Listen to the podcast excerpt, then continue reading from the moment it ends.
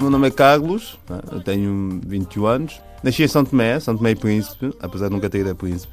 E sou natural de São Tomé, mesmo capital. E estou cá há 11 anos. Quando eu cheguei a Portugal, eu percebi que hum, perdi a minha liberdade. Não de uma forma consciente, porque eu ainda era muito miúdo, mas porque se há coisa que, hum, que a África nos permite, é a liberdade. No sentido em que tu estás à vontade. Não é em vão que se vê imagens de pessoas, de miúdos descalços, miúdos só de boxers, a passear na rua, a, não é? a, a brincar no quintal, porque é uma coisa que nos permite realmente isso. Ir lá, se quisermos comer qualquer coisa, qualquer fruta, ir lá e trepar uma árvore, essa é uma coisa que, que a África nos dá, eh, que em Portugal não há.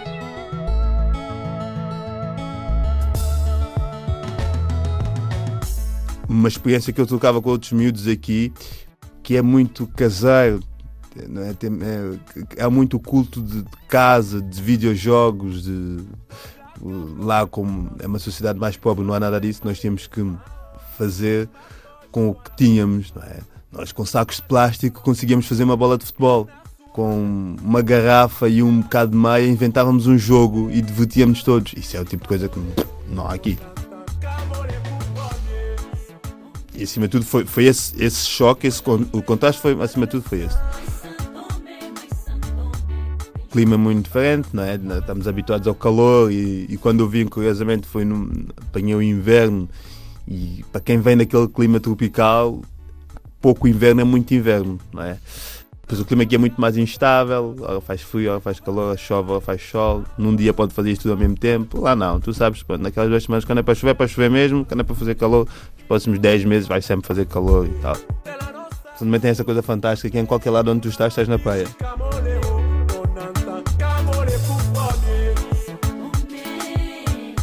Uh, diria inconsciente, no sentido em que as pessoas olham e dizem: Tu és tão bonito, tu és tão inteligente, nem pareces preto uh, pá, tu és tão não sei quê, pá, pareces os brancos. É como se houvesse um tipo de qualidades boas que estão entregues a, um, a, um, a uma determinada classe e as qualidades más pertencem apenas àquela classe.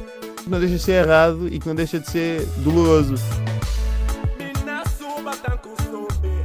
São Tomé falamos todos de, de, de uma forma muito particular questão dos erros, né? carregamos todos nos erros, uns mais, outros menos. E eu também uh, percebi que sofro disso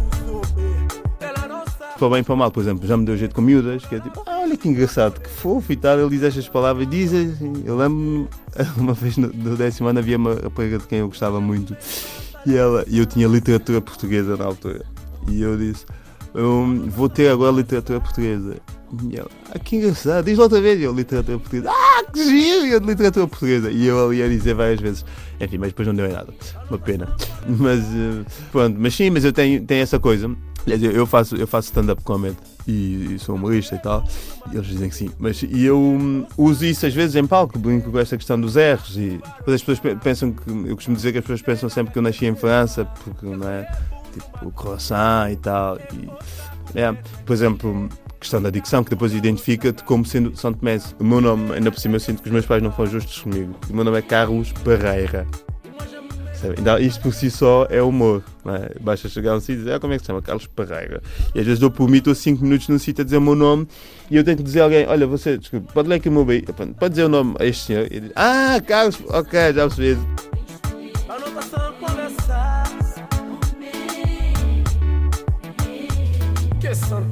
Por exemplo, uma coisa que me fez muita confusão: os miúdos em, em São Tomé são muito educados. Nós tínhamos essa coisa, acho que é tipo, pobres, mas sabemos estar. Nós não tratávamos os professores por você, ninguém ousava em levantar a palavra para um professor, dizíamos sempre senhor professor. Né? Se calhar também pode ter a ver um bocado com os resquícios do colonialismo que foi, que foi ficando, mas tipo, havia aquela, aquela noção de respeito, que o mais velho é para se respeitar, a, a, a todo esse culto. Eu quando cheguei a Portugal percebi que não é nada assim, é tudo muito mais anárquico. A minha primeira, na minha primeira semana de aulas, eu pensei, isto é tal e qual como eu via nas novelas que é tipo o gajo que cola o papel nas costas da professora, o gajo que chama a professora, só para gozar e desata-se a rir. E eu mas isto, isto é de loucos. Do sítio onde eu pela cultura que eu trazia, pela base que eu trazia, eu era visto como aquilo que nós chamamos aqui de totó. No meio da selva, uh, rejeitava em ser daquela forma. Ah, mas também foi uma questão de meses, depois tornei-me igual, porque tinha que ser, né, para me sobreviver. É que é mesmo assim, isto foi das coisas que, que mais me chocou, por o trato dos alunos com os professores. Desleixa-se muito no, no trato e nas pessoas mais velhas, lida-se muito mal. Isso, yeah, sim, incomodou. Pensando se não acontecia.